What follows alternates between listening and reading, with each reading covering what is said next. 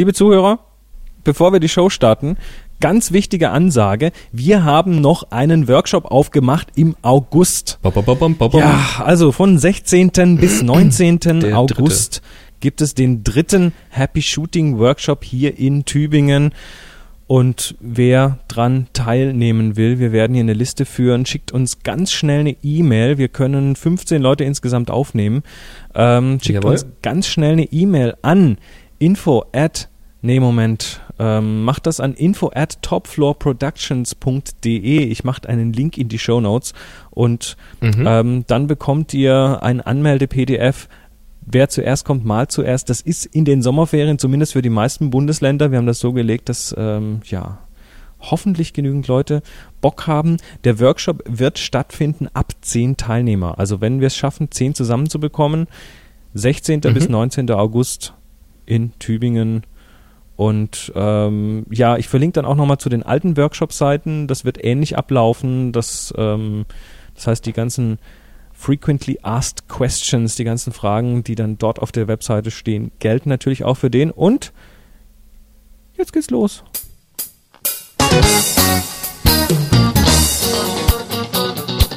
Hier ist eine weitere Ausgabe von Happy Shooting, der Fotopodcast.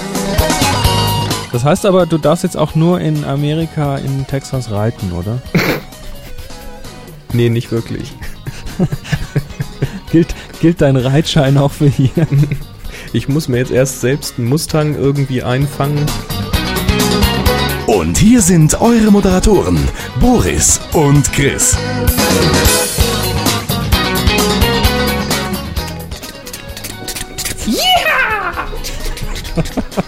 Soll ich auch Hey Chris, mitklappern? ich bin zurück. Kommt dir angeritten aus dem wilden Westen. ja, ich war doch reiten lernen. Du warst reiten lernen. Ja, auf Rügen. Da gibt's einen ganz, ganz tollen Reithof. Wer da mal hin möchte, ich mache hier mal Schleichwerbung. Gut Grabitz. Kann ich absolut empfehlen. Äh, Westernreiten wird da gelernt, äh, gelehrt. Und es gibt massig Pferde, aus denen man wählen kann mit verschiedenen Charakteren. Und dann wählt man sich eins aus, was zu einem passt. Und ach, klasse. Alles kleine Gruppen, Einzelunterricht und so weiter. Sagenhaft. Ich habe jetzt in der Woche, ich habe noch nie auf dem Pferd gesessen so richtig, ne? Und jetzt habe ich in dieser Woche tatsächlich reiten gelernt. Ist das nicht klasse? Das ist voll cool. Also nicht einfach nur so straight geradeaus. Also Galopp kann ich jetzt noch nicht. Das habe ich jetzt noch nicht gemacht, aber Schritt und Trab und mit Aussitzen und äh, Leichttraben. Und aber nicht nur so geradeaus, sondern viel interessanter fand ich so diese, diese kleinen Manöver auf engen Raum. Das Pferd rückwärts um eine Ecke rumbringen und dabei nichts umwerfen, was aufgebaut ist, oder ganz engen Slalom machen. Also rückwärts einparken durch Ja, ja, mit ja. Autos. Nur mit da, gibt Pferd man, halt. da gibt man dem Boris mal eine Woche frei und dann sowas. Ja, das ist super, das ist echt geil. Ah, ja, cool. Ja, klasse. Ja, dann werden Kann wir wahrscheinlich in, in nächster Zeit auf Flickr ganz viele Pferdebilder von dir sehen. Nee, auf Flickr nicht. Ich habe eine eigene Website www.nsonic.de. Bilder habe ich schon hochgeladen, könnt ihr schnuppern. Na super. Klasse. Ja. ja, dann lass uns doch mal anfangen. Genau, was erwarten denn die Hörer? Ach so, apropos Hörer. Stimmt, Wir haben auch Hörer. Hallo. Ich grüße euch. Ich grüße euch auch. Ihr hört Happy Shooting, den Fotopodcast nach einer Woche Pause wieder da. Boah, unsere Hörer, hast, hast, hast du gelesen, die ganzen Beschwerden von wegen, wir können Oh, doch nicht ja. eine Woche Pause machen. Was fällt uns eigentlich ein? Ja, hm, man muss, manchmal muss man ja auch arbeiten, um, um dann irgendwie sich doch noch ein paar Brötchen zu verdienen. Dieser Ja. Podcast hier, der, der ist ja dann doch irgendwie eher so reine Liebesmüh. Ja, aber richtig verdient tun wir damit nix. Ja, das ist ja das Ding. Ich meine, wir, wir verschenken ja lauter Zeug, aber davon behalten tun wir ja im Prinzip quasi gar nichts. So sieht's nämlich aus. Hm, ja, und ich wollte mal einfach mal. Urlaub machen. Vielleicht machen wir das nächste Mal dann per Handy direkt von vor Ort eine Aufnahme du- oder so. Du hast Urlaub gemacht. Ich hatte letzte Woche noch den Tips from the Top Floor Workshop. Hey, mit hey, und sehr erfolgreich mit Zeitung und Interview und so. Richtig, da war die Zeitung da und mit Geil, äh, geil. Teilnehmern aus, äh, ja, wir hatten eine Belgierin, die in China lebt, die dafür gekommen ist. Wir hatten einen Australier, der in Japan lebt, in Tokio, der dafür gekommen ist. Mhm. Einen aus Las Vegas, einige Briten. Ähm, ja, war, war gut besucht, war spaßig, Klasse. trotz zwei, trotz zwei Tage Scheißwetter. Aber die Gruppe hat man so durch. Gut, ja, die Gruppe hat dermaßen klasse funktioniert. Also es war wirklich kein, kein Querschläger dabei. Es war alles wirklich rund. Es war wirklich so ein Ding, wo du nach der Woche dann dich zufrieden zurücklehnst und sagst, ja, so muss es sein. Ja, auf dem Foto konnte man sehen, dass Rebecca diese Plastiktüte über die Kamera gestülpt hatte, ne? Ja, wir, also wir waren da auf dem, wir sind in Tübingen, ähm, die Besucher vom, von Tipps from the, äh, von Happy Shooting Workshops wissen das, dass wir mal so zwischendurch durch Tübingen rennen und da waren, ja, da war das Wetter nicht so richtig gut und da sind wir dann zum Schloss hoch. Trotz allem, weil nämlich die Presse sich angemeldet hatte, die sind dann mit Redakteurin und Fotograf gekommen und haben das Ganze quasi unsere Fotosafari begleitet. Und das Wetter war nicht so toll und ich habe dann äh, am Tag vor dem Workshop bin ich noch kurz in den Supermarkt und habe noch so eine, äh, so eine so eine Packung Ziploc-Bags gekauft. Und da haben sich da doch, doch tatsächlich einige dann ihre Kamera drin eingepackt, vorne ein, also ein Loch reingeschnitten Sehr in die Unterseite und das dann mit dem Klebeband vorne ums Objektiv und das hat richtig gut funktioniert. Klasse. Also wirklich gut.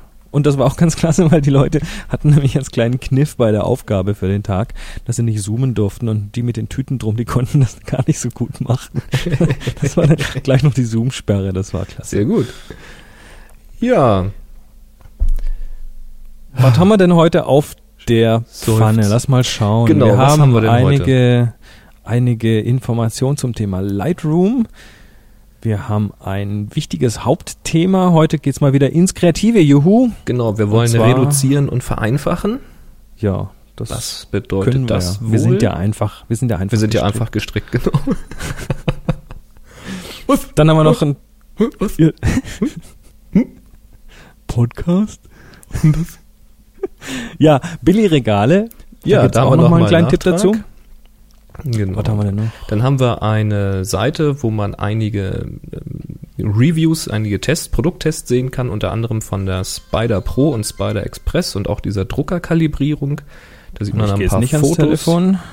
wie dein Telefon klingelt. Ja, das ist schon wieder aus. Ja, Telefone klingeln länger, wenn man nicht leicht rangeht. Wusstest du das? Weiter. Okay. Ja, dann geht's mal zum Thema Food-Fotografie. Da kannst du was erzählen. Du hast da mal jemanden Mhm. beobachtet. Richtig. Tja, und dann haben wir hier nochmal wieder was Lustiges. Nämlich nochmal ähm, Weißabgleich und äh, teure Zusatztools. Ja, stimmt. Da hatte wieder jemand einen sehr teuren äh, Pringles-Deckel gefunden. Genau. Wir, wir wollen es einfach nochmal erwähnen. Das ist so ein Running Gag irgendwie geworden. Ja. Dann noch ein bisschen mehr Lightroom.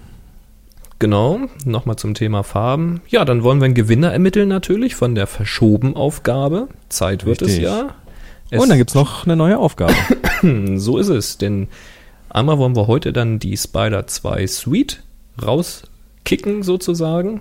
ah, da liegt ja noch einer auf dem Speicher, genau. Eine liegt hier nämlich noch, ganz genau. Und der Gewinner der ersten Spider 2 Suite hat ja seinen Spider Express zur Verfügung gestellt. Und das heißt, für den brauchen wir eine neue Aufgabe und die erfahrt ihr dann nachher. Die wird spaßig. ja, gut, dann mal los. Also, wir haben bekommen, wer hat uns das denn geschickt? Das Thema Videotraining für Lightroom. Das finde ich klasse. Das habe ich reingeschrieben. Das kommt aus einem äh, Forum, wo ich das gelesen habe, beziehungsweise aus einem Blog, wo ich das auch gelesen habe. Und inzwischen ist auch eine E-Mail gekommen, frage mich jetzt nicht gerade von wem. Ähm, aber das scheint gerade die Runde zu machen, dieser Link. Das sind Cool. äh, Videos, kostenlos, auch ziemlich lang.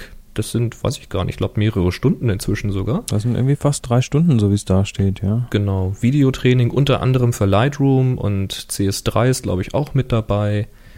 Ziemlich klasse. Und ich meine sogar, das war auf Deutsch, wenn ich mich jetzt recht entsinne. Steht zumindest hier auf Deutsch da, ja. Genau. Cool. Also den Sehr Link cool. findet ihr in den Show Notes. happyshooting.de ist von äh, Galileo Design. Sehr schön. Ja. Ja, und dann fangen wir doch gleich mal mit dem Hauptthema an und schieben am besten die ganzen Kommentare und so weiter mal nach hinten. Alles klar. Und das heutige Hauptthema ist Reduzieren und Vereinfachen. Moment, nicht so schnell, nicht so schnell. Ach so, ja, ähm, das, das machen wir heute mal ganz langsam und zwar ganz speziell für die Hörer, ähm, die, also wir, es, ist, es ist unglaublich, wir haben doch einige ausländische Hörer, die Happy Shooting hören, um Deutsch zu lernen. Klasse.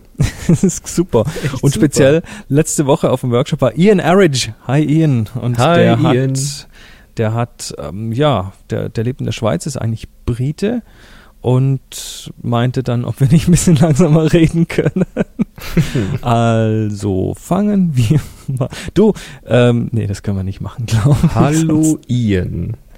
Heute geht es um das Thema Reduzieren und Vereinfachen. Moment mal, Boris, du kannst langsam reden? Ich kann sogar noch viel langsamer reden. Ich Okay. habe nämlich Urlaub Stopp. und bin ganz entspannt. Ich habe keinen Urlaub, ich bin nicht entspannt. Und deine Batterie ist anscheinend leer. Jetzt komm wieder zurück. Okay, alles klar. Also Ian, ich glaube, das können, das können wir dann doch nicht tun, das wird zu schwierig. Aber was ich kürzlich mal ge gesehen habe, es gibt vom äh, Deutschlandradio die Nachrichten in einer oder Deutsche Welle, Welt, irgendwie sowas, gibt's einen Podcast mit den Nachrichten in langsam vorgelesener Form für die, die Deutsch lernen wollen. Hey, cool. Also das könnte vielleicht interessant sein. Also, reduzieren und vereinfachen, bevor wir uns hier noch vertrödeln. So sieht's aus. Ähm, ja, das Thema Was meinen wir denn damit? Das Thema ist, ähm, dass, ja, äh, wie schaffe ich es, dass meine Bilder interessanter sind, dass ähm, die Bilder funktionieren. Da hatten wir jetzt in den letzten Workshops auch einiges drüber geredet und ich dachte, das wäre ein ganz gutes Thema hier. Mhm. Und da, ich habe ein Zitat gefunden, das haben wir, glaube ich, im Happy Shooting Workshop noch nicht gehabt, aber ich finde es so klasse, dass ich es auf jeden Fall hier nochmal erwähnen möchte. Und zwar hat das, glaube ich, der Peteri Sulonen geschrieben auf seiner Website. Ich habe ich hab da nochmal gegoogelt, ob das von irgendjemand, äh, von irgendeinem, was weiß ich, Ansel Adams oder so kommt, aber anscheinend nicht. Und das heißt übersetzt so viel wie verwechsle nicht Bilder von interessanten Dingen mit interessanten Bildern von Dingen. Das kannst du mal kurz verdauen. Okay. Also das Thema ist, ähm, du kannst noch so oft nach, was weiß ich, Paris fahren und den Eiffelturm fotografieren oder das Brandenburger Tor oder äh, sonstige irgendwelche spannenden Gebäude oder Landschaften oder sowas. Wenn du es nicht schaffst, diese Bilder interessant zu gestalten, dann ja, wird es allgemein schwierig. Das sind so diesen, diese klassischen Touristenfotos, ne? genau, die dann eigentlich dann doch irgendwie rein künstlerisch nicht viel hergeben. Genau. Das hatten Ja. wir ja, das war ein ganz großes Thema auf dem Workshop. Da hatten wir auch ein ganz, ganz tolles Beispiel. Am ersten Tag ging es ja los, jeder soll ein Foto machen, was ihm gefällt. Und da hatten wir einen Teilnehmer dabei, der hatte dann so eine Sitzgruppe gesehen, so eine Kunststoff-Sitzgruppe draußen auf der Straße im Regen und wollte da so ein bisschen diese triste Situation einfangen mit dieser Sitzgruppe, wo dann eben Ach, das keiner das, ist. das, ähm, Das Schilderfoto. das Schilderbild hinterher. von Siegfried. Ich glaube, er war es, genau. Und der hat sich halt hingestellt mit einem ja, ziemlichen Weitwinkel eigentlich und hat diese Sitzgruppe im Regen fotografiert und alles andere ringsrum auch. Die Straße, die Gebäude, die Zäune, sämtliche Schilder an den Wänden, alles war da drauf. Ich weiß gar nicht, wie viele Schilder wir hinterher gezählt Ich haben. glaube, sechs, sieben Schilder. Deswegen da so- Schilderfoto. Nur das, worum es ihm eigentlich ging, nämlich diese Sitzgruppe, die war so ein bisschen verkümmert auf dem Bild. Aber das ist auch etwas, das ist, das ist wirklich, das ist gar nicht schlimm, weil diesen Fehler, den haben wir alle gemacht und machen ihn teilweise heute noch, dass man einfach erschlagen ist von einer Situation, von einer neuen Umgebung, wo man vorher noch nie war. Und jetzt ist man auch ein bisschen unter Zeitdruck. Das passiert einem im Urlaub sehr, sehr häufig, wenn man durch die Gegend wandert. Und jetzt will man irgendwie diese Situation erfassen. Und statt dass man sich jetzt überlegt, was ist es denn jetzt eigentlich, was, was diese Gegend, diese Situation für mich jetzt gerade ausmacht, macht man den Fehler, haut den Weitwinkel rein und versucht alles aufzunehmen. Weil dann habe ich es ja. Was da auch noch mitspielt und vor allem, was, was da wirklich Probleme bereitet, ist, dass wir, wenn wir mit den Augen schauen, A, wir sehen dreidimensional, die Kamera sieht nur zweidimensional. Das Ja. heißt, wir, wir haben einfach diese Tiefe, die wir im Bild haben und sehen, ähm, die müssen wir, wenn wir das Bild fotografieren, auf eine andere Art wiederherstellen. Das geht einfach nicht. Also wir Das ist auch schon halt die erste. Reduktion. Wenn Das wir über Reduzieren Reduktion, reden, ja. nämlich von 3D auf 2D. Also haltet euch mal ein Auge zu oder kneift ein Auge zu und dann seht ihr das, was die Kamera sehen würde. Und plötzlich sind manche Situationen gar nicht mehr so spannend. Ja, richtig. Und das andere ist, unser Gehirn ist unheimlich fähig. Das reduziert nämlich für uns quasi die Bilder schon, während wir sie mit dem Auge anschauen. Mhm. Also haben wir diese Situation, da ist dieses, nehmen wir gerade mal das, den, das mit dem Tischchen und dem Stuhl, ähm, das sieht so toll aus und unser Gehirn reduziert das quasi für uns und wir, wir sehen den Hintergrund gar nicht und die ganzen Schilder und alles, weil das, Mhm. äh, das Ding so wichtig ist. Wenn du es dann aber hinterher im Bild siehst, dann fällt dir auf einmal auf, was da eigentlich alles los war. Insofern ist es immer gut, wenn man, wenn man sich das nochmal bewusst macht vorm Fotografieren und was, was wirklich gut funktioniert, wenn man vereinfachen und reduzieren möchte, ist, man, man sollte sich klar machen, was ist denn der Hauptdarsteller im Bild? Was ist denn das Subjekt? Was ist das, was ich zeigen will? Und nach Möglichkeit einfach daraufhin reduzieren. Dabei hilft übrigens meine, meine geliebte und gehasste Drittelregel, die Rule of Thirds, ähm, die ja wirklich, wirklich nur eigentlich so eine Not, Notlösung ist. Wenn mir nichts anderes auffällt, dann, dann mache ich so eine Drittelkomposition. Ähm, die hat aber einen entscheidenden Vorteil. Und zwar, dass man, wenn man ein Bild mit dieser Drittelkomposition macht, muss man sich in dem Augenblick auch im Klaren werden, was ist denn das Subjekt in meinem Bild? Ja, ganz genau. Also man- erklär man erklär noch mal kurz die Drittelregel. Also Drittelregel ist ganz einfach. Äh, Also Regel, bitte nicht als Regel sehen, das ist wirklich nur ja so, ein- so ein Hilfs, so ein Hilfsgestell im Prinzip. Ähm, Drittelregel ist so, dass man das Bild quasi in drei gleich große Teile aufteilt. So ein bisschen wie so ein, wie so ein Tic-Tac-Toe-Gitter, also horizontal und, ähm, und senkrecht in jeweils drei gleiche Teile aufteilt, also jeweils zwei Linien durchzieht im Mhm. Kopf. Und diese Linien und speziell die Punkte, auf denen, an, an denen sich diese Linien treffen, wenn man da das Subjekt, den Hauptdarsteller hinlegt, dann ähm, ist das auf jeden Fall schon mal besser, als wenn man einfach so, ja, man kennt das so, diese Urlaubsschnappschuss, Porträt, Kopf in die Mitte Kopf in die oder Mitte, genau. Sonnenuntergang, Horizont, Horizont in die Mitte. Ähm, man kann es einfach probieren, mal den Horizont eben auf eine dieser beiden Linien zu legen. Entweder man will ein bisschen mehr Himmel zeigen, dann legt man den Horizont auf die untere Linie oder man will ein bisschen mehr ähm, vom Vordergrund zeigen, dann legt man den Horizont auf die obere Linie Mhm. oder man macht ein Porträt und dann nimmt man diese Person mal wirklich aus dem Bild, aus der Bildmitte raus und legt sie darauf. Aber wie gesagt, ist eigentlich nur so eine Notlösung, aber man muss sich in dem Augenblick bewusst machen, was ist denn mein Hauptdarsteller? Was will ich denn zeigen? Und ähm, dafür ist es wirklich sehr hilfreich.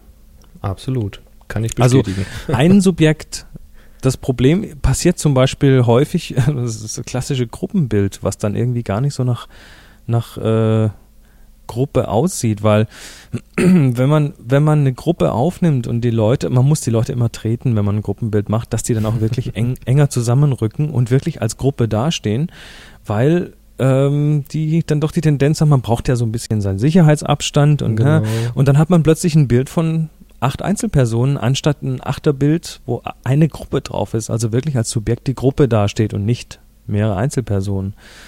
Also insofern, wenn ihr mal ein Gruppenbild macht, tretet die Leute ruhig ein bisschen, die sollen ruhig ein bisschen kuscheln, das ist nicht schlecht und ähm, kommt auf dem Bild auf jeden Fall besser raus. Also weniger ist mehr, Mhm. ein Subjekt, was dabei übrigens auch hilft, speziell bei Fotoanfängern, ähm, ist, wenn man sich eher erstmal um den eher um den Telebereich kümmert und nicht um den Weitwinkelbereich. Ja. Also- das ist übrigens ganz faszinierend, weil viele Leute glauben, dass Weitwinkel einfacher ist als Tele. Überhaupt Hin Hintergrund ist da meistens ein Tele ruhig zu halten, kann relativ anstrengend werden. Gerade wenn man jetzt so, sag mal, 200, 300 Millimeter oder sogar darüber hinauskommt, das muss man ja erstmal ruhig halten. Und dann ist das Scharfstellen meistens ein Problem, weil ja die Schärfentiefe abnimmt.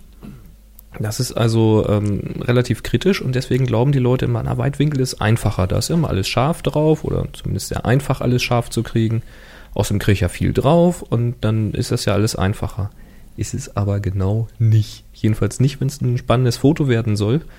Ähm, dann ist es mich gar nicht so einfach, denn je weitwinkliger das wird, desto mehr hat man eben auf dem Bild drauf und desto weniger kommt heraus, was eigentlich jetzt mein Subject ist.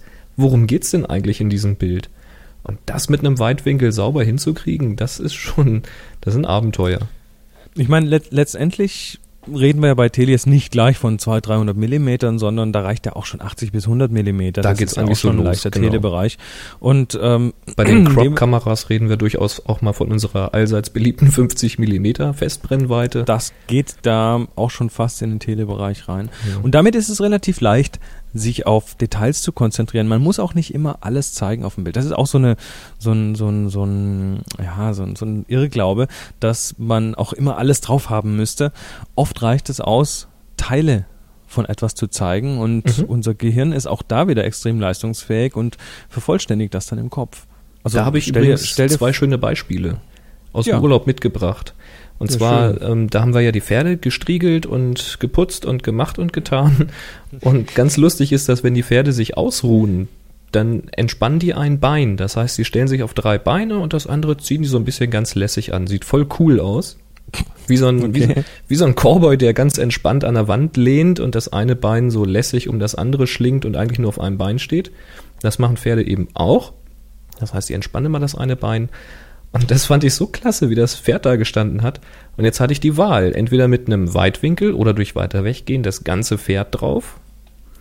Oder nur das, was ich jetzt gerade so faszinierend fand, nämlich dieses entspannte Bein. Und da habe ich mich dafür entschlossen, den Detail zu machen und nur die beiden hinteren Beine zu fotografieren und auch davon sogar nur einen Ausschnitt, dass man eben gerade sieht, wie sie da entspannt stehen. Und ja, mir gefällt's ganz gut und auch bei den anderen Teilnehmern ist das Foto ganz gut angekommen. Genau wie ein Foto von, einer, von einem Steigbügel.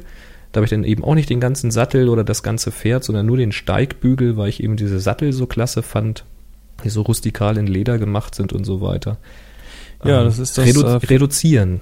für die Lateiner unter uns das Pars pro Toto Prinzip, also wo ein Teil fürs Ganze steht und ähm, unser, unser Gehirn, also es vervollständigt die Dinge wirklich klasse, da reicht auch schon jetzt mal weg vom Pferd vielleicht irgendwie ein, ein Teil von einem Autoreifen und man sieht einen Autoreifen. Mhm.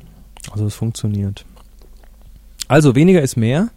Ein Subjekt, ein Hauptdarsteller und reduzieren, rangehen. Äh, das gute alte Zitat von Robert, Robert Caper, was ich glaube ich jetzt auf in den letzten 39 Folgen schon mindestens viermal gesagt habe. Macht nichts. Ähm, if you aren't close in, if your pictures aren't good enough, you aren't close enough. Wenn deine Bilder nicht gut genug sind, bist du nicht nah genug dran.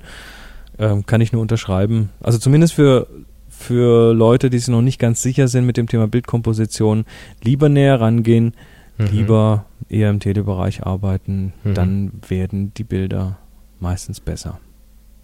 So, Absolut. Das zum Thema reduzieren, vereinfachen.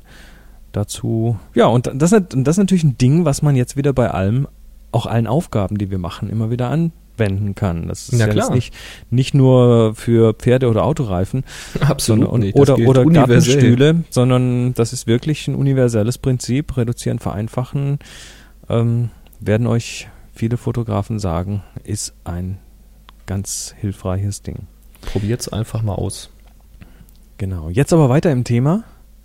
Was haben wir denn noch? Ah, Billigregale. Da haben wir Billigregale. eine Mail bekommen von Bordeaux.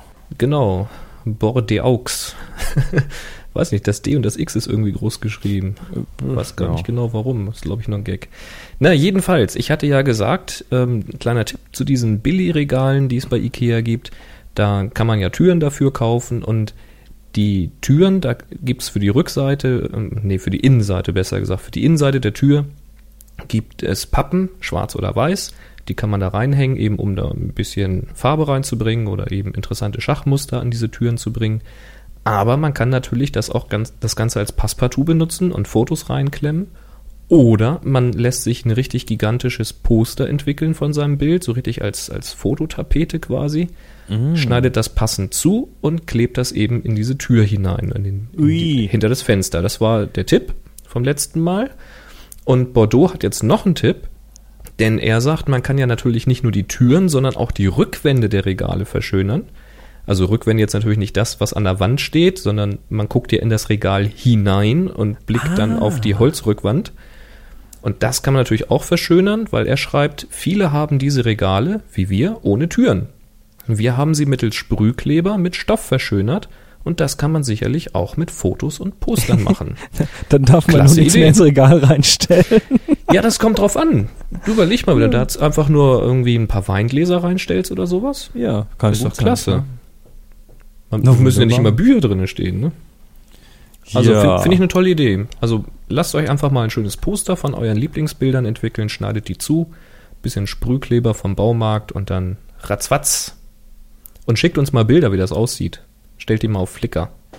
Jo, und zwar und zwar Damit dann vom gesamten Regal, nicht nur von dem Foto. Ich habe ich habe kürzlich, ähm, als ich meine meine Videopodcasts von Tipps from the Top Floor auf auf ähm, Apple TV umgestellt habe, auf ein neues Format umgestellt habe, Mhm. habe ich meine Hörer gebeten, mir doch mal Fotos zu schicken, wie das denn auf ihrem Apple TV aussieht und äh, also auf dem Fernseher aussieht, wenn sie das Mhm. über Apple TV anschauen, weil ich habe sowas nicht. Und dann haben die, das war unglaublich. Ähm, also ein paar haben mir so richtig so, da siehst du dann so die Wohnzimmerwand und den Fernseher und mein, mein, mein Videopodcast da drauf und das war richtig klasse. Und zwei Leute haben mir Fotos geschickt, wo sie genau direkt vor den Fernseher gestellt haben, so dass man nur das Bild sieht. Aha, Also okay. ohne Referenz drumrum, ohne Okay. irgendwas. Also ich halt, das hätte man auch gleich irgendwie, also da war überhaupt nicht klar, wie groß Sieht also ist wie ein das. Screenshot aus irgendwie dann, ja. Das ist einfach nur ein Screenshot und Hm. ähm, das hat natürlich quasi null und überhaupt nicht geholfen. Fand ich super. Also wenn ihr uns Bilder von den Regalen schickt, dann bitte inklusive Regale und Weingläser drin und so weiter. ja, genau, dass man mal einen richtigen Eindruck hat. Ja. Und dann hat uns Super. der Stefan vom Tiroler Cast, der auch hier auf dem Workshop war, Servus Stefan nach Tirol, Genau. hat uns eine Mail geschrieben ähm, zum Thema Testberichte und Screenshots und so weiter über alle möglichen, ähm, auch unter anderem zum Thema Druckerkalibrierungstools. Genau, geht auch Und so nochmal um diesen. Spider und die Suite und so weiter. Ja, also da da packen wir mal Links in die Show Notes. genau. Das ist eine Seite northlightimages.co.uk, also das ist Genau, es ist ein bisschen wild, die Seite. Seite. Ein bisschen wild, man kann nicht unterscheiden, was ist jetzt Google-Werbung und was ist jetzt Inhalt, aber ansonsten, ansonsten, wenn man sich mal ein bisschen zurechtfindet, also immer gucken, wenn irgendwo Google dran steht, dann nicht klicken, sondern Genau, nebendran ist das, ist das. dann irgendwie das Menü. Nee, aber sind schöne Bildschirmfotos äh, Fotos beziehungsweise schöne Fotos auch von den ganzen Utensilien, wie das mit dieser Kalibrierung funktioniert, wie die Testausdrucke aussehen und so Ja. weiter. Ist ganz Sehr nett. hilfreich. Brauchen wir das nicht tun. Apropos Test. Ähm, ja, ich habe es etwas verschwitzt. Ich habe die Testfotos von dem Tamron-Objektiv, was ich hier hatte, äh, von dem 17 bis äh, 50 Millimeter. Die habe ich noch im Rechner, werde ich noch aufbereiten und äh, ja. Aber Boris, du hast doch jetzt. Urlaub. Ja, ja, mache ich dann auch noch, mache ich auch noch. Also Mach da doch machen wir Urlaub. da basteln wir noch eine schöne Seite ganz zusammen. relaxed. Genau. Bist du ruhig? Ach, ach, ach. Das muss auch nicht jeder wissen. Doch, du hast jetzt ganz viel Zeit und kannst Bilder nachbearbeiten und online stellen und oder wolltest du in deinem Urlaub noch was anderes machen? Du warst doch schon reiten. nicht. nee, machen wir noch. Also heiliges, heiliges Ehrenwort, da kommen noch die Testbilder. Genau. Ah, Machen wir noch. Okay. Nur so viel, ähm, ich fand's schade, dass ich es zurückschicken musste. Jo. Ja, dann haben wir noch ein ganz tolles Thema, genau. Food Photography, Essensfotografie. Der Markus schreibt. Ich schreibe mal, ich lese mal, weil du weißt ja was dazu. Äh, Äh, mal, schauen. Genau. Also Markus schreibt, hallo Boris, hallo Chris. Hallo Markus. Ich hätte mal eine Frage zur Foodfotografie. Was für Grundlagen, ganz allgemein, muss ich dabei beachten? Habe dazu auch einen Thread im Forum eröffnet, da ich das Ganze für eine Hausarbeit benötige. Und er schickte einen Link zu dem Thread, den können wir in die Shownotes schreiben. Die Grundlagen der normalen Fotografie sind mir geläufig. Es geht jetzt nur speziell um das Essen und seine Besonderheiten, außer dass es gut schmeckt. Über eine Antwort würde ich mich freuen. Viele Grüße nach Göttingen und Tübingen aus, was? Riedlingen in Oberschwaben. Ja, Tja. ha hallo nach Redlinger. ja, Foodfotografie. Hm, ist natürlich jetzt schwierig, da ganz pauschal einfach mal einen kompletten Abriss zu machen, aber versuchen wir es doch einfach mal. Und zwar war ich ähm, im, also, nee, einen Schritt zurück. Meine Mutter hat ein Online-Kochbuch. Wer von den Zuhörern glutenfrei sich ernähren muss, wer Zöliakie hat, der soll doch mal einfach auf glutenfrei-kochen.de gehen Und da gibt's ganz viele Rezepte. Und irgendwann waren wir da an dem Punkt, wo wir genügend Anfragen beieinander hatten, die sagten, mach das doch auch mal als Buch. Dann haben wir uns nach Verlagen umgeschaut, dann haben wir mit dem Gräfin Unser Verlag, GU, der Kochbuchverlag, äh, zusammengearbeitet und daraus ist dann auch ein richtiges Buch entstanden. Mhm. Und im Rahmen der Fotografie für das Buch ähm, habe ich dann einen Tag bei diesem Essensfotografen verbracht, der die Bilder dafür gemacht hat, um das ja mal irgendwie hautnah zu erleben. Ich habe den angerufen, ob das okay ist. Meinte, ja klar, kommen Sie vorbei. Und. Dann habe ich einen Tag lang bei dem quasi so ein bisschen äh, die Nase reingesteckt und das war äußerst interessant. Das glaube ich. Ja, und ähm, ja, was mich dann zum man, man, man kennt ja so diese, diese ähm, Horrorgeschichten mit Sprühfarbe und Klebstoff und äh, Leim und äh, was weiß ich alles, die Mhm. ganzen Tricks, mit denen da gearbeitet wird. Und das mag ja wohl bei manchen Essensfotografen auch sein. Ähm, Tatsache ist, dass in dem Bereich dort im Prinzip, ich würde mal sagen, 99 Prozent von dem, was da fotografiert wurde, hinterher auch noch zu essen war. Also das Mhm. war jetzt nicht so, dass hier irgendwie mit ganz wilden, bösen Tricks gearbeitet wurde. Im Prinzip ist es normale Studiofotografie. ähm, man arbeitet, oder dieser Fotograf, ich, ich denke mal, jeder macht da auch so ein bisschen sein eigenes Ding. Aber dieser Fotograf, der arbeitet jetzt speziell mit, ähm, ja, da hat einen, einen riesen Fundus an Geschirrbesteck. Also da ist wirklich in dieser Halle, in der der arbeitet, die ganzen Wände voll mit Regalen, vier Stockwerke hoch, muss man mit der Leiter hochklettern. Alles voll mit unterschiedlichen Töpfen, Pfannen, äh, Tellern, Tassen, äh, was weiß Wahrscheinlich ich. aus jeder Epoche was dabei und jede Stilart. Genau, und äh, ganz viel dann auch so, so Stoffzeug, so Servietten, Untersetzer und was weiß ich in allen Farben, Formen und so weiter. Ähm, was da ständig läuft, ist das Bügeleisen. Weil wenn man fotografiert, dann muss man über das Zeug nochmal kurz drüber bügeln, damit es auch wirklich schön aussieht und so. ähm, ganz viele, ja, das sind ähm, Holzbretter in verschiedenen Ausführungen und Oberflächen, äh, die im Prinzip nur so quasi den, den Tisch simulieren, weil man sieht ja auch nur einen Teil von diesem Tisch. Also das ist, die, ist nicht ein echter großer Tisch, sondern das ist dann wirklich nur so viel, wie man auf dem Foto braucht. Mhm. Auch davon eine große Auswahl. Ja, und dann ähm, geht es eigentlich um Studiofotografie. Der hat dann einige, ähm, einige Studioblitze da, schöne große, die man auch gut bewegen kann. Und ähm, die haben dann diese, das, die Leute, die auf dem Workshop waren, haben es gesehen, dann diese Einstelllichter, also im Prinzip dann ein Licht, was dir quasi schon mal im Voraus zeigt, wie das Bild nachher aussehen wird, also den Schattenverlauf und so weiter. Mhm. Und dann letztendlich, ähm, ja, wird, ist nebendran direkt ist eine Küche, da ist ein Koch und der macht die Sachen.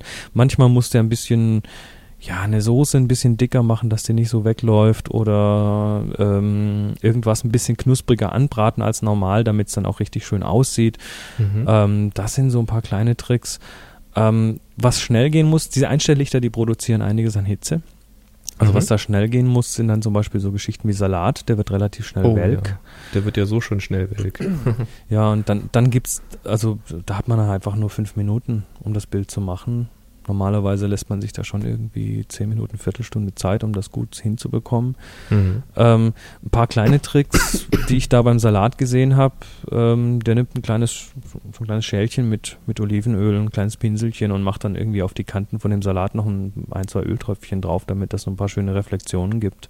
Mhm. Ähm, ja, das.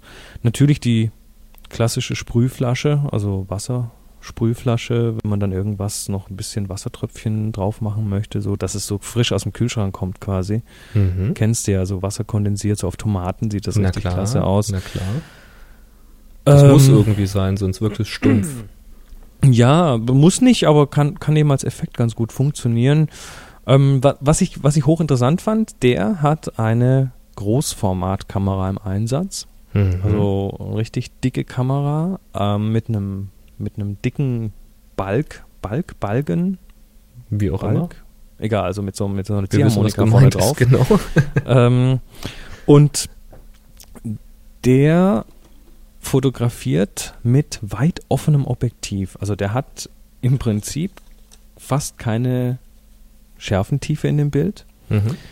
Aber, und jetzt kommt das Interessante, ähm, der benutzt, ähm, der, der kippt die vordere Linse nach dem sogenannten Scheimflugprinzip.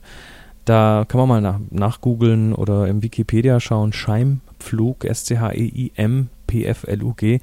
Ähm, man kann nämlich diese Schärfeebene durch Kippen der Linse, also nicht parallel die Frontlinse, sondern eben nach vorne kippen, kann man die Schärfenebene auch kippen. Das heißt, der kippt quasi die Schärfenebene auf den Tisch.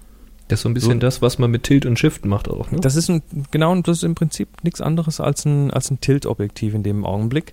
Ähm, also im Prinzip kippt er die Schärfenebene, dann, also er fotografiert quasi von schräg vorne auf den Tisch, von oben, von schräg oben auf den Tisch, kippt mhm. die Schärfenebene, so dass die quasi so liegt wie der Tisch und das Essen auf dem Tisch. Damit wird dann die Unschärfe über und unter den Tisch verlagert, wo eh nicht viel passiert. Mhm. Und ähm, der kann mit weit offener Blende im Prinzip den kompletten Tisch scharf kriegen. Cool. Völlig klasse.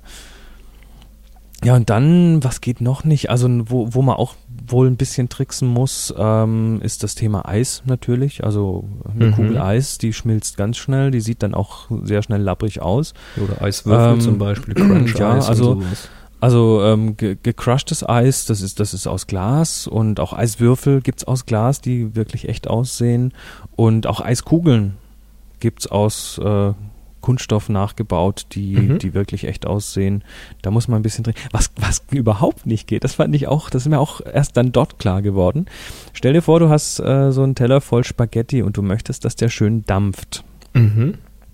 Der dampft natürlich nur, wenn es in der Umgebung kälter ist. Ist klar. Jetzt haben wir da aber diese Einstelllichter und die machen schon ganz gut Hitze, also kann Jawohl. da nichts dampfen. Ähm, dann, dann äh, hat dann sein Assistent hat dann einen ganz langen Strohhalm genommen, hat eine Zigarette geraucht und hat dann mit Nein. dem Strohhalm in die Spaghetti Zigarettenrauch reingeblasen und ja, ähm, ganz schnell weggezogen und dann ganz schnell ein Bild gemacht. Das fand ich interessant, ja. Also da möchtest du dann wahrscheinlich die Spaghetti auch nicht mehr essen. Nee, nicht wirklich. Aber es, es ist wirklich so, dass, dass ähm, wirklich 99 Prozent von den Sachen auch hinterher noch essbar sind und die meisten davon auch noch nicht weggeschmolzen sind. Es gab übrigens, es gab gerade zu diesem Thema ähm, gestern, also äh, jetzt habe ich gar kein Zeitgefühl, Montag muss das gewesen sein, wir nehmen das jetzt mhm. wieder am Dienstag auf, gab es auf Pro 7, äh, wie heißt das jetzt, Wunderwelt Wissen, Welt der Wunder, keine Ahnung, jedenfalls auf Pro 7, meine ich, war das. Da gab es einen kleinen Bericht, so sieben, acht Minuten lang, über eben so einen Essensfotografen, Mhm. Und der hat mal so ein paar Tricks gezeigt. Der hat zum Beispiel einmal gezeigt, wie er einen schönen Hintergrund erstmal schafft. Das geht so ein bisschen in die Richtung, die Workshop-Teilnehmer können sich noch daran erinnern, ähm, einen Fikus vor den Blitz stellen. Ach so, wir haben den Hintergrund separat beleuchtet, genau. Genau, den Hintergrund separat beleuchten, den Fikus dazwischen, damit man ein bisschen interessante Schattenstrukturen hat, statt einem einfarbigen Hintergrund. So mhm. kann man also aus einem einfarbigen Hintergrund ein bisschen Struktur und Tiefe äh, rausholen. Er hatte das gemacht, indem er quasi eine Pappwand vor das Licht gestellt hat und der Assistent hat dann so in Wellenlinien dort einfach Schlitze reingemacht und die klappen dann ja nach vorne und nach hinten jeweils raus aus dieser Pappe und dadurch hat er eine ganz interessante Lichtstruktur gekriegt. Mhm. Wirkte sehr sommerlich, sehr frisch. Und zum Essen, da waren ein paar interessante Tipps. Zum einen sollten da zum Beispiel Scampi in Tomatensauce fotografiert werden. Und wenn, wenn er jetzt eine normale Tomatensauce äh, kocht, also auch da wird dann eben gekocht, das ist alles mit richtigem Essen. Wenn er jetzt eine normale Tomatensauce da kocht, oder eine Tomatensuppe war es, und füllt die jetzt in diesen tiefen Teller und schmeißt die Scampi da rein, dann saufen die da drinnen ab. Und die, ja, die gucken dann nur noch so zur Spitze ein bisschen raus und die Soße sieht auf dem Foto eher bräunlich als rötlich aus. Mm. Ist halt mm. einfach so. Ähm, ja, was macht man? Ganz einfach. Zum einen kommt ein bisschen Lebensmittelfarbe in die in Tomatensuppe. Ah. Das heißt, die wird schön kräftig rot. Das kannst, da aber auch, das kannst du aber auch in der Nachbearbeitung mit Photoshop machen mittlerweile, wenn du digital arbeitest. Wenn du digital arbeitest, ja. Aber selbst da wäre die Frage, ob man das machen möchte, wenn man es auch schon auf dem Foto richtig machen kann. Wenn man die Tomatensuppe hinterher noch guten Gewissens essen möchte. Lebensmittelfarbe. Also oh, das ich krieg ist, Hunger, ist ja es ist 20 vor 8. Ja, also das, das hat er gemacht. Scheiß da war das Thema. schön satt rot. und äh, dann ging es jetzt darum, ja, der tiefe Teller, schön und gut, aber was tun, damit die Scampi nicht absaufen. Und da hat er Grieß genommen, hat also Grieß gekocht, hat das in den Teller gefüllt bis zu einer gewissen Höhe. Das wird dann fest. Und das ist eine, eine feste Masse, die nicht, nicht verrutscht quasi. Und in diese Masse hat er dann dieses Scampi quasi auf kleinen Holzspießchen reingedrückt, damit nichts verrutscht. Super. Also das wird richtig modelliert quasi, dass jedes Scampi an der richtigen Stelle sitzt. Und dann erst ist er mit der Suppe gekommen und mit einem Pinsel und hat die Suppe quasi auf diesen Grieß ja gekippt, gemalt. Hat die also draufgekippt, so ganz vorsichtig, behutsam und mit dem Pinsel um die Scampi drumherum, dass das schön gleichmäßig alles verteilt ist. Bis alles gesessen hat, dann das Ganze noch ein bisschen garniert und das sah akkurat aus und natürlich Ja, noch essbar, ne? Grießsuppe mit Scampi. Grießtomatensuppe. Ja, aber Nee, das sind so ist, Tricks, Ist ne? schon okay. Was, was, ich, was ich jedem, der, der sich mit Essensfotografie beschäftigen möchte, auf, äh, auf jeden Fall raten möchte, ist folgendes. Nehmt euch mal ein paar Kochbücher her. Geht mal zu Mama an den Schrank und holt euch mal ein paar Kochbücher aus den letzten 20 Jahren raus. Also äh, manche Mütter haben sowas. Ansonsten geht in den Buchladen und blättert da mal ein bisschen und analysiert mal die Bilder. Zum einen hat sich das in den, äh, also das ist auch so ein Ding, was ich, was mir da klar geworden ist, die, die, der Stil der Essensfotografie, der allgemeine Stil, der so, der so geprägt wird, Mhm. der ändert sich und zwar ständig. Also ja. ein Essensfotograf, der kann durchaus sofort beurteilen, ob dieses Fo Essensfoto jetzt in den 80ern, 90ern oder in den 70ern gemacht wurde. Und ähm, analysiert die. Schaut doch mal, wie die fotografiert werden. Schaut doch mal auch, was da zum Beispiel im Studio mit Licht gemacht wird. Was zum Beispiel dieser Essensfotograf lichttechnisch gemacht hat, fand ich ganz klasse. Der hatte so von, von rechts und links ähm, hatte der normale ähm, Studioblitze Mhm. auch mit normalem Licht und dann hatte er von hinten eine ganz große Milchscheibe, die hinter der er einen weiteren Blitz platziert hatte und diese Milchscheibe, die taucht nicht auf in dem Bild, die beleuchtet nur von hinten. Vor dieser Milchscheibe hat er einen ganz großen Tageslichtfilter gemacht, so einen leicht bläulichen Filter. Mhm. Und jetzt, wenn man sich das Licht anschaut auf den Bildern, dann sieht das aus, als ob dieses, dieser Teller quasi im Zimmer an einem, an, einem offenen Fenster steht, weil das Licht von draußen ein bisschen kühler wirkt. Schöne Idee. Also man, man hat dann quasi so ein, so ein, so ein Gefühl von, äh, es ist gemütlich und draußen ist, ist ein schöner Tag und ähm, der hat dann auch so, so kleine Schminkspiegelchen gehabt, die kennt man, die so auf der, oder Rasierspiegel, die auf der einen Seite einen normalen Spiegel und auf der anderen so einen, so einen Brennspiegel haben, so einen Vergrößerungsspiegel. mhm. Und die gibt's mit so, mit so mit so Füßchen und die hat er quasi auch rechts und links von dem Tisch hingestellt und hat dann noch ein bisschen damit noch so kleine Lichtpunkte gesetzt auf, auf verschiedene Teile des Essens. Da muss man einfach kreativ sein. Nicht schlecht. Also Ach, übrigens Essensfotos analysieren ist wirklich ein ganz wichtiger Hinweis. Zum Schaut euch einfach Dampfen. mal an. Zum Dampfen fällt mir gerade noch ein. Hatte er auch einen Trick da in, in dieser Dokumentation? Und zwar hatte er einen Gasprüfer. Aha. Das ist so ein Gerät, was Qualm vorne rauspustet. Und normalerweise hältst du das über, über Rohre, lässt das über Rohre sprühen und dann siehst du, wo es wegpustet, hast du ein Löchlein oder ist eine Cool. undichte Stelle. Und damit ist er quasi über den Teller gefahren oder am Teller vorbei und dann halt schnell weg, Foto machen, fertig. Ja, das funktioniert Auch eine pfiffige auch. Idee. Klasse. cool. Übrigens, ich habe hier eine Frage aus dem Chat. Ja, Wir- stell mal. Weil, äh, falls ihr uns zum ersten Mal hört, wir haben ja nicht nur diesen Podcast hier, wir haben auch ein Forum und wir haben einen Chat. Und wo ihr das alles findet, das seht ihr alles auf happyshooting.de. Ja, und während der Aufnahme sind wir häufig im Chat zugange und jetzt fragt hier der, der User, was? Dernivi? Wie auch Ich immer. bin, ich bin nicht im Chat, ich kann Dernivi. Dernivi fragt, was kann man bei zu viel Gegenlicht in Klammern Sonne noch machen, wenn die Verschlusszeit für den Aufhellblitz noch viel zu kurz ist? Zum Beispiel eine Viertausendstel Sekunde. Sync des Blitzes liegt aber nur bei einer Zweihundertstel Sekunde. Und er ergänzt noch, ach ja, außer ganz weit abblenden und ein Graufilter fällt mir bisher nicht viel ein.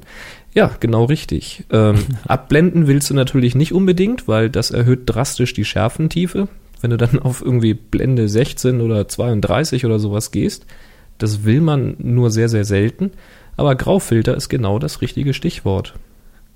Ja, im Da Studio gibt's öf- öfters mal das Problem, dass man Ja. zu viel Licht hat. Also es gibt da zu zum. Beispiel extra diese Graufilter, diese zweifach, vierfach, achtfach Graufilter, wo man sich eigentlich fragt, was will ich denn mit so einem schwachen Graufilter eigentlich? Aber ein Graufilter ist eben nicht nur zwingend ein Effektfilter. Ich habe ja zum Beispiel einen 64-fach und einen 1000-fach. Ich habe den als Effektfilter, damit ich auch am helllichten Tag wirklich Langzeitaufnahmen machen kann, um Wasser schön weich zu kriegen oder in der Fußgängerzone bewegte Menschen zu kriegen und sowas. Aber so ein schwacher Graufilter, der hat mir jetzt zum Beispiel auf Rügen gefehlt. Da hatte ich nämlich genau das Problem, dass ich da draußen beim äh, Training da die Reiter und die Pferde fotografieren wollte. Und es war so dermaßen hell. Ich wollte gar nicht blitzen, aber äh, meine Kamera schafft eine Viertausendstel Sekunde und die Kamera hat mir gesagt, du, es ist überbelichtet, weil es war einfach zu hell. Ich hätte jetzt die Blende zumachen können, aber das wollte ich natürlich nicht, weil ich wollte den Reiter scharf haben und nicht den ganzen Hof. Da, da hatte ich ein Problem. Da habe ich mich geärgert, dass ich nicht irgendwie so ein Vierfach- oder Achtfach Graufilter hatte. Also Graufilter. Hm. Cool. Ganz einfach. Ja. Was haben wir denn noch? Oh, wir hatten eine Mail bekommen von Benedikt, der uns auf ein Produkt gestoßen hat, Ah, sehr gut. Mhm. was er auf, äh, ja, irgendwo in einem Internet-Shop gefunden hat. Den, Moment, ich muss mal kurz auf die Website gehen. Den Semi-Professional, die, die Semi-Professional Color Balance Lens. Genau. Ähm, 100 Original 100 CBL Professional Color Balance Lens. Genau, 169, schlappe 169 Euro, Schnäppchen. Schnäppchen. Und wenn ich es mir anschaue, ähm, habe ich so das Gefühl, wir haben es hier mit einem arschteuren Pringles-Deckel zu tun. Das ist ja mal wieder die Höhe. Also, das, die CBL Ist, hat ist das nur so ein weißes Ding oder ist das ein Bestandteile. Teil Gehäuse, mit, mit Lin Ach so, das ist hier so mit Prismen irgendwie, ne? Also Gehäuse in Klammer Rückseite mit 18% Graukartenfunktion, eine Diffusorlinse in Klammer Vergrößerungslinse Lupe, eine helle Platte mit Prismen, Rillen und Aussparungen und eine Reflexionslinse. Und das zusammen, ähm, ja, macht man quasi vor die Kamera unscharf und dann, nee, Leute, also Entschuldigung, aber verarschen kann ich mich selbst. Das ist, nee, klasse, klasse, nein. toll. Äh, das, also ich finde es ja unheimlich, äh, ich finde es extrem dreist, wie manche Leute versuchen mit ähm, anscheinend viel Hokuspokus dann doch irgendwie den Leuten das Geld aus der Tasche zu ziehen. Da möchte Weißt ich auch du, gar nicht, mich da möchte ich auch gar nicht würde? hinverlinken, weißt du das? Machen wir auch nicht, aber weißt Nee. du, was mich wirklich interessieren würde? Hm? Mich würde jetzt mal wirklich interessieren, wie hoch die Produktionskosten von so einem Teil tatsächlich sind. Lass mal Weil gucken. irgendeiner ich, muss es ja bauen lassen. Ich sag mal, hm, über den Daumen mit Verpackung und allem drum und dran. Ha, zwei Euro vielleicht? Drei? Tja, ich weiß es nicht. Also, pff, Sage ich jetzt mal. Ich Das, da das ist nur echt- eine Schätzung. ich bin da echt neugierig, was sowas in der Herstellung kostet. Ja, letzt, letztendlich ist es, ist es besteht aus zwei Teilen Plastik, einem grauen und einem äh, weißen. Das äh, graue kann man benutzen, um da ein bisschen ähm, ja, Kamera, die, die Belichtung einzustellen. Das geht aber auch mit jeder handelsüblichen Graukarte. Und das Weiße kann man benutzen, um einen Weißabgleich davon zu machen. Das geht aber auch mit jedem handelsüblichen Stück Kopierpapier. Jetzt kannst du mal rechnen, du kriegst für 2 Euro ein 500er Packen 80 Gramm Kopierpapier. Ähm, da schneidest du dann lauter. Nee, komm, also Leute, Ja. Leute. Oder die, äh, die besagten äh, Filtertüten, die weißen. oder die, die Medita-Filtertüten oder eben die, na, Pringles macht jetzt zu durchsichtig, aber die ja, diese Stapelchips Dinge aus dem, Dinge. aus dem Dingensmarkt, was weiß ich. Also, Mhm. ähm, tja, nee, also Entschuldigung, 169 Euro dafür. Vielen, vielen, vielen Dank, Benedikt, dass du uns da drauf geschubst hast. Das äh, ist immer wieder klasse. Und ja, natürlich, das sieht unheimlich professionell aus mit den Rillen und allem dr drum und dran, aber nee, nee, nee, das ist wirklich Hokuspokus hoch drei. Und gerade auf das dieser Snake Seite, Oil. auf dieser Seite, die wir da bekommen haben, wie gesagt, wir schreiben den Link jetzt nicht in die Show Notes, weil Nee, wir wollen das nicht können wir unterstützen. machen. nee. ähm, aber gerade auf der Seite sind so Beispielbilder vorher, nachher, wo ich schon ins Grübeln komme, ob das alles so koscher ist, was da rausgekommen ist. Ähm, Ja, du, wie gesagt, ähm, mir ist es eigentlich wurscht. Ist ich will, mir auch ich will da jetzt auch nicht mehr. Spart nicht mehr, euch das Geld. Genau, spart, euch das Geld. einfach.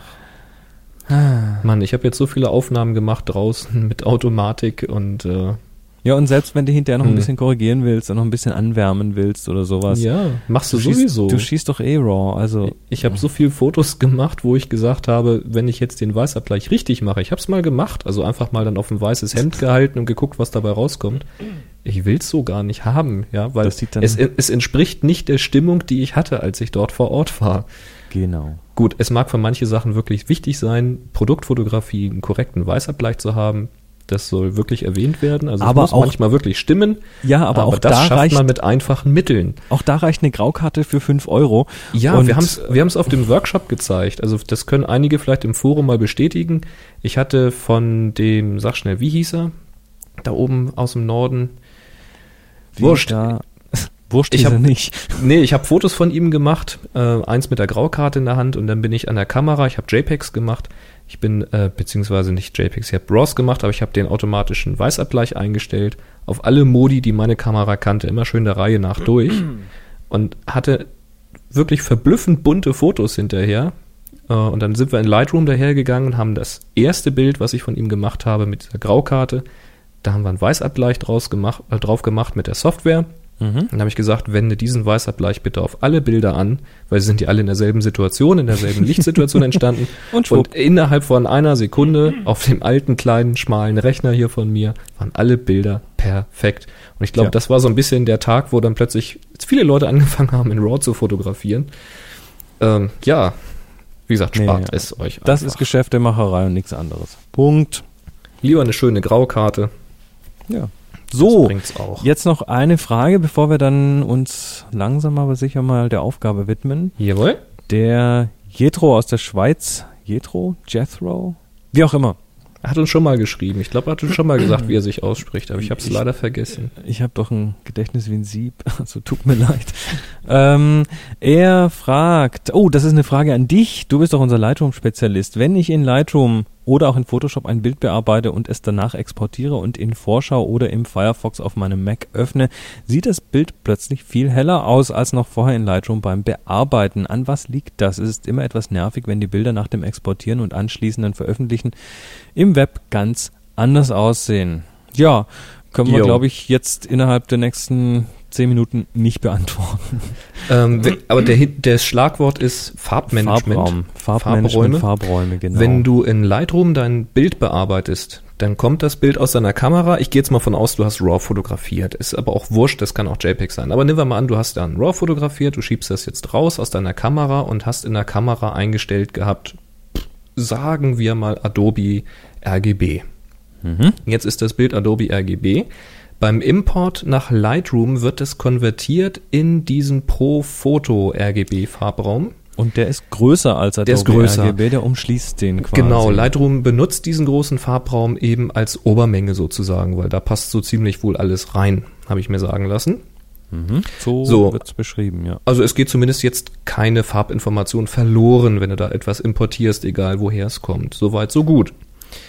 Jetzt, wenn du dieses Bild aus Lightroom exportierst, dann kannst du beim Exportieren wählen, in welchen Farbraum dieses Bild konvertiert werden soll.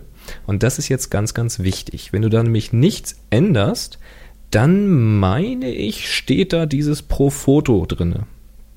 Also kontrollier das mal im Exportdialog, da gibt es so eine, so eine Auswahlliste. Ähm, nimm wir mal an, du hast Pro Foto dort eingestellt für den Export. Dann hast du jetzt ein JPEG exportiert im Pro Foto Farbraum.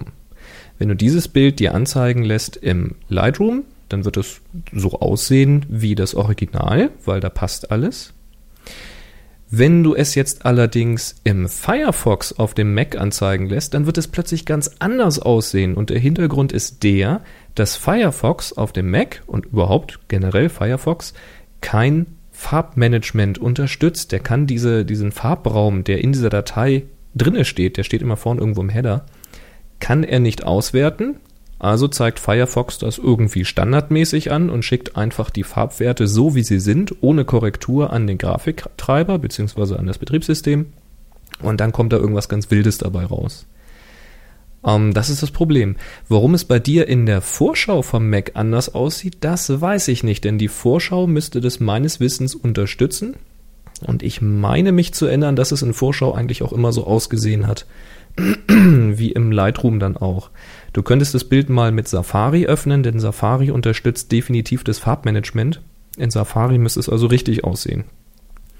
Wenn du jetzt willst, dass dieses Bild möglichst weltweit auf möglichst allen Rechnern möglichst so aussieht, wie du dir das vorgestellt hast, dann stell beim Export aus Lightroom den sRGB-Farbraum ein.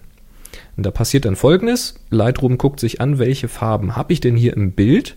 Aha, das ist jetzt aber pro Foto. Der Kunde, der, der Anwender will jetzt aber hier sRGB von mir haben, also muss ich diese Farben ein wenig umrechnen. Das heißt, aus einem Farbwert 200 wird dann plötzlich ein Farbwert 255 und aus einem Farbwert 30 wird plötzlich ein Farbwert 5 oder solche Späße. Das wird also konvertiert, richtiggehend umgerechnet in diesen anderen Farbraum. Und sRGB ist so mh, weitestgehend der allgemeine Farbraum, den die Grafikkartentreiber so benutzen. Ähm, du hast natürlich immer noch die Probleme, dass jeder Rechner irgendwie die Farben ein bisschen anders anzeigt, wenn die Dinger nicht kalibriert sind. Aber da kommst du sowieso nicht drum rum, weil jeder Monitor auch wieder ein bisschen was anderes anzeigt. Aber nichtsdestotrotz, in sRGB hast du weitestgehend dann im Firefox und in jedem anderen Browser auch dasselbe Bild. Nicht immer hundertprozentig, aber das ist so der Weg, den man dann gehen sollte. Das ist so ein bisschen der Hintergrund dabei. Cool. Dann war es ja doch nicht so schwer. Aber das Thema kann man wirklich ewig ausdehnen. Ja, das kann man beliebig äh, detailliert ausschmücken. Ich wollte jetzt keinen Dreiteiler draus machen.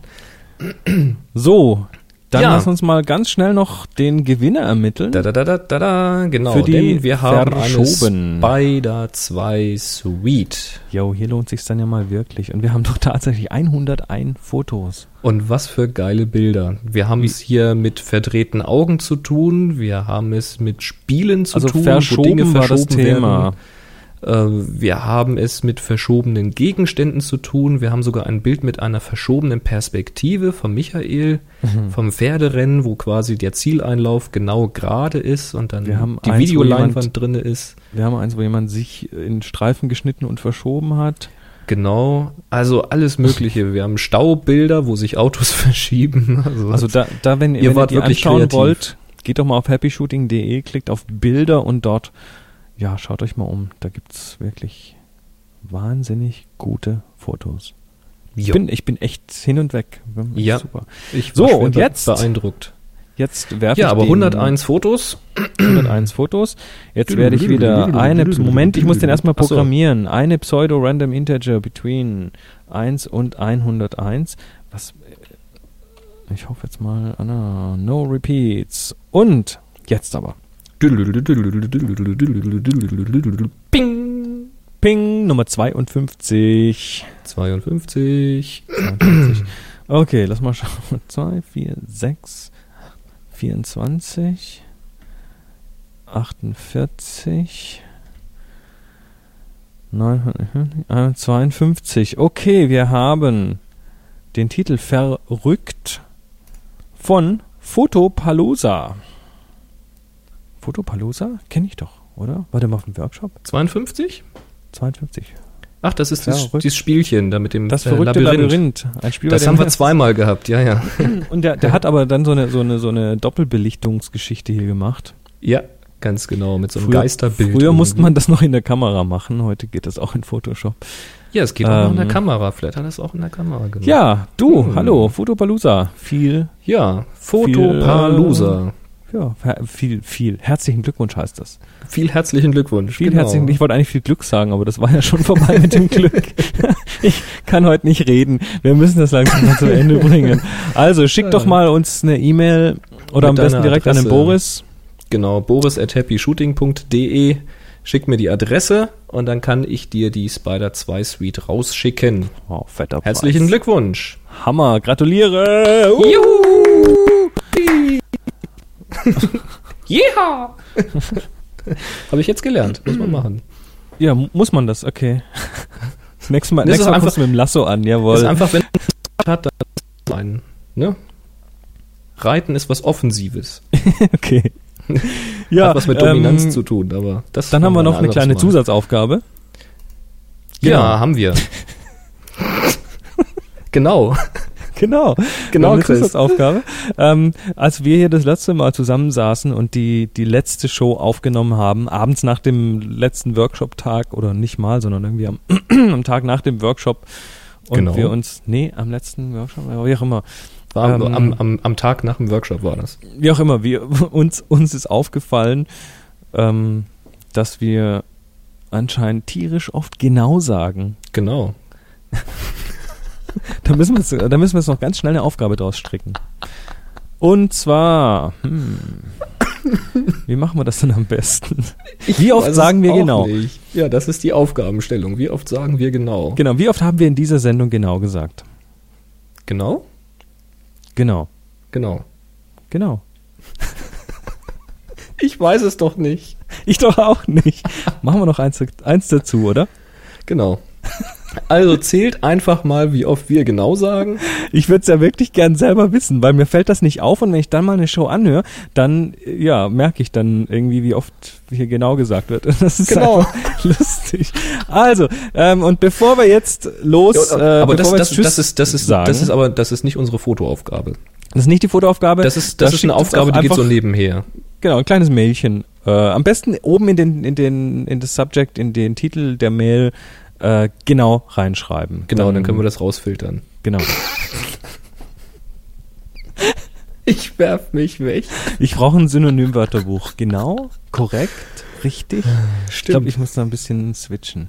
Ja, aber wir haben auch eine Fotoaufgabe, denn wie ich vorhin gesagt habe, wir Ja. haben ja den, der Gewinner der ersten Spider 2 Suite hat seinen Spider Express zur Verfügung gestellt und hat den auch schon versandbereit gemacht und wartet eigentlich nur noch auf eine Adresse. Und deswegen sage ich jetzt mal, es gibt eine neue Fotoaufgabe zu gewinnen, gibt es einen Spider Express, gebraucht aber trotzdem gut. Und die Aufgabe lautet, Chris, Die Aufgabe im Moment, Entschuldigung, ich muss hier gerade eine neue DVD einlegen. Ich, ich bin para, parallel noch am Final Cut Studio installieren. Das ist die siebte von acht DVDs. Das Ding ist riesig. das weißt du doch aber auswendig. War's. Ach so, ja, ich muss aber, ich kann nicht gleichzeitig, weißt du, Multitasking und so. Das geht nicht Mann. gleichzeitig. Nein, das geht Dann sage ich das jetzt. Also, die neue ich, Aufgabe Nein, lautet, halt, ich habe nein, stopp, halt, ich habe mir die ausgedacht, also muss ich auch sagen. Stimmt. Ähm, neue Aufgabe lautet Zweifel.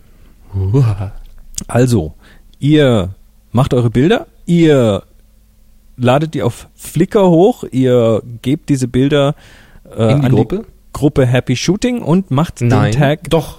doch In die Gruppe Happy Shooting, ganz sag genau. ich doch. Mann. Ja, genau. Und macht da den Tag HS Zweifel dran. so sieht das nämlich aus. Und dann klappt das alles. Und jetzt ist aber mal wieder gut für heute. Genau. Wir, die ver Aufgabe, wir verwöhnen die schon wieder mit viel zu viel Sendung. Die Aufgabe läuft wieder zwei Wochen. Lass mich mal kurz auf den Kalender gucken. Ihr hört das jetzt gerade am 7., also läuft das vom 7. bis zum 21. Juni. Jawohl. Genau. Viel Glück. Also in diesem Sinne, Macht's gut. ja, bleibt uns gewogen. happyshooting.de findet ihr den Podcast. Dort gibt's auch ein Forum und ähm, Links zu den Bildern. Ihr findet Boris Podcast unter nsonic.podspot.de. nsonic Und Chris sein... Achso, Entschuldigung. N-I-C. Ruhig zu Ende. Hab ich jetzt hier mit? Ja, und Chris sein Podcast findet ihr, Chris sein ist auch gut, ne? findet ihr unter www.tipsfromthetopfloor.com. .com. Meine Oma, ihr Schirm, sein Griff ist abgegangen. In diesem Sinne. In diesem Sinne. Äh, Drei, 3, 2, 2, 1. 1. Happy Shooting. Genau. Ja! Und damit das funktioniert, hat er erstmal die Tomatensoße etwas rot gefärbt. Weil die Erzähl's doch einfach, Okay, erzähl's doch einfach in der Show. mach ich mal.